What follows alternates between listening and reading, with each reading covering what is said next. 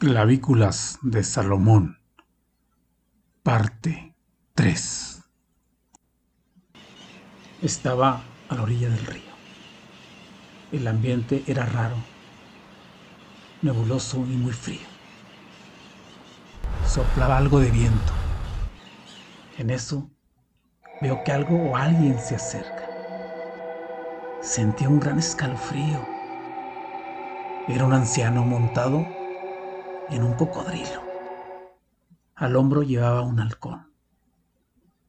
Era una escena muy surrealista. Me miró fijamente y dijo, ¿Qué es lo que quieres de mí? En eso desperté.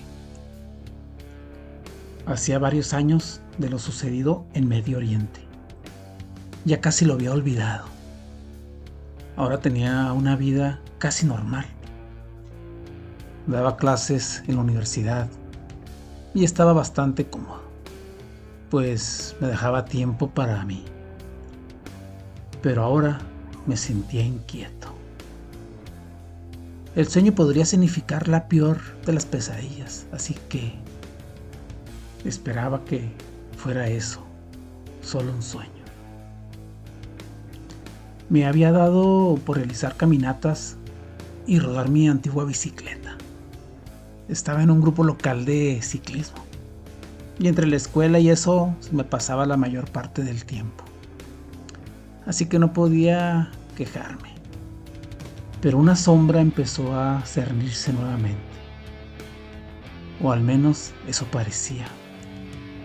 vino a la mente todo ese asunto del libro de las clavículas de Salomón. Y sabía que entre sus demonios existía uno como el que había soñado. Era bastante raro que fuera coincidencia. Me levanté temprano, era fin de semana, así que preparé café y me puse mi sudadera. Hacía algo de frío y ya era noviembre y tenía ganas de recorrer el bordo. El río se veía solitario.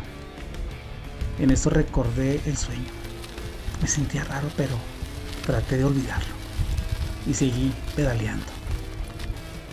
Al pasar por unos matorrales, escuché una voz, casi como un susurro, que decía mi nombre.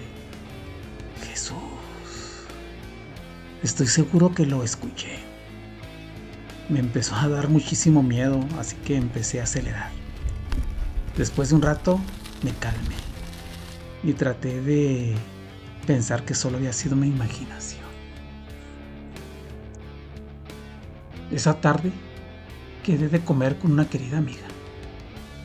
Ya teníamos muchos años de frecuentarnos y era un gran consuelo para mí, por lo que le estaba eternamente agradecido. Pedimos café para empezar. Los dos éramos amantes de esta bebida y más con este frío invernal. Soñé algo muy extraño, Cori. A ver, cuéntame. Sí, mira, soñé a un anciano encima de un cocodrilo y con un halcón al hombro. Ella se me quedó viendo fijamente. Proseguí. Yo me encontraba en la orilla del río y se me acercó y me dijo, ¿qué es lo que quieres de mí? La verdad sí es extraño, sobre todo porque esa entidad no es común que se presente al menos que le invoques. Quizás no sea nada, pero hay que estar atentos, dijo ella. Se acercaban las vacaciones, así que estaba preparando todo.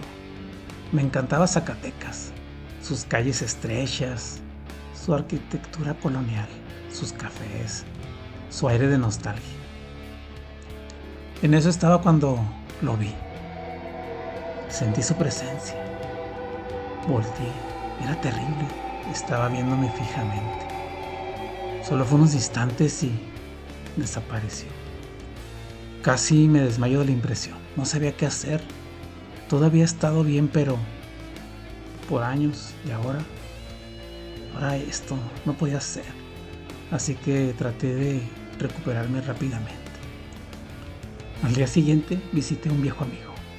Era un sacerdote, retirado. Alguien muy sabio y conocedor de estos temas.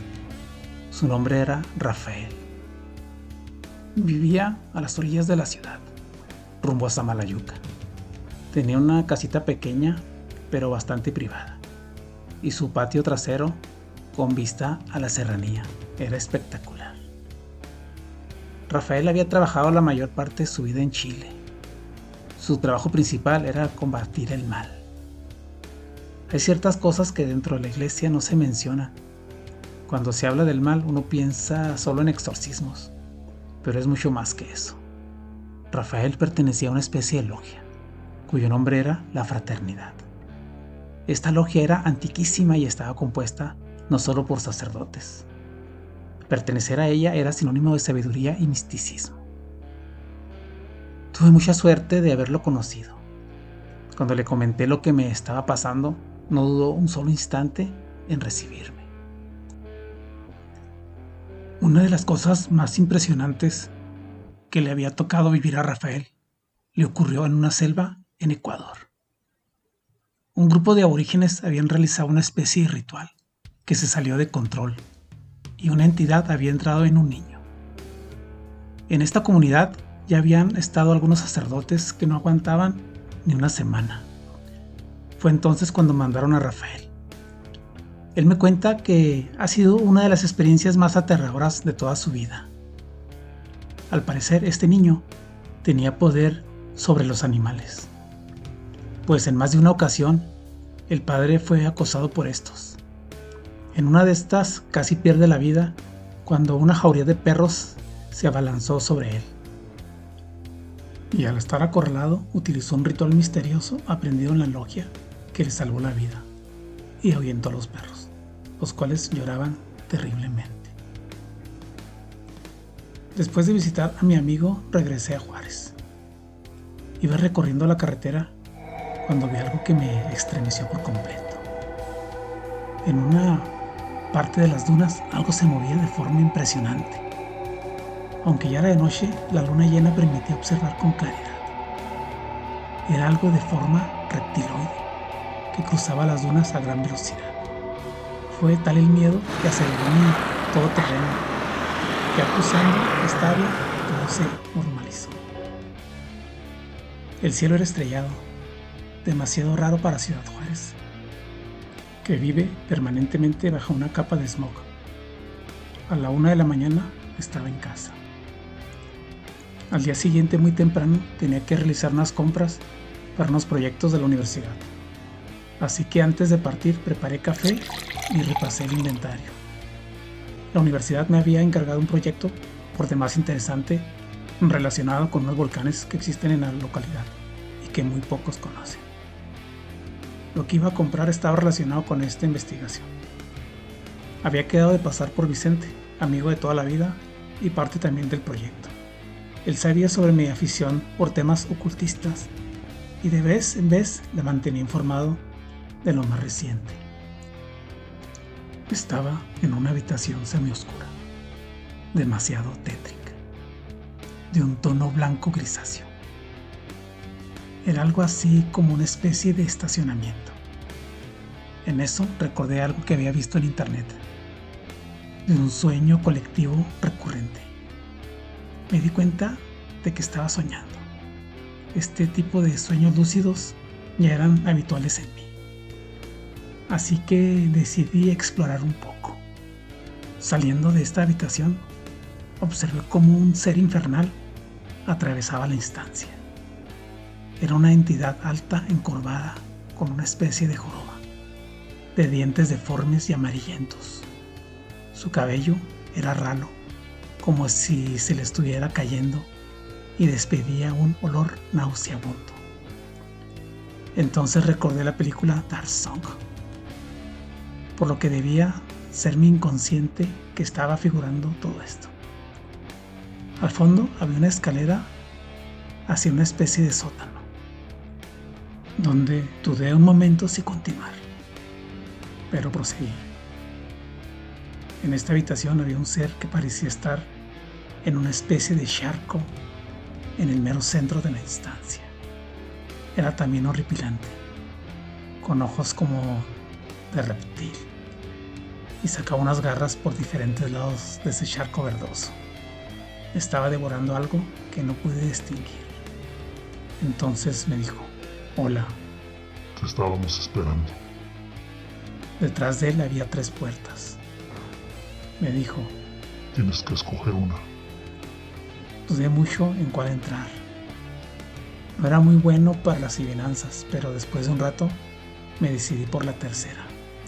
Al entrar, lo primero que observé fue un enorme cocodrilo nadando en un pequeño estante. En un lado, junto a la pared, se encontraba un halcón dentro de una jaula de acero macizo. En el centro estaba un anciano sentado en una enorme mesa. Estaba comiendo algo. Acércate, te estaba esperando. Su mirada era penetrante y a la vez indiferente. Tengo muchos asuntos que atender, pero tu presencia aquí tiene un porqué. Tú ya estás marcado. Este libro que ves es para tu iniciado. Desde ahora será tuyo. Tendrás que estudiarlo a conciencia. Ya te puedes retirar. Seguiremos en contacto. En eso desperté. Estaba sobresaltado.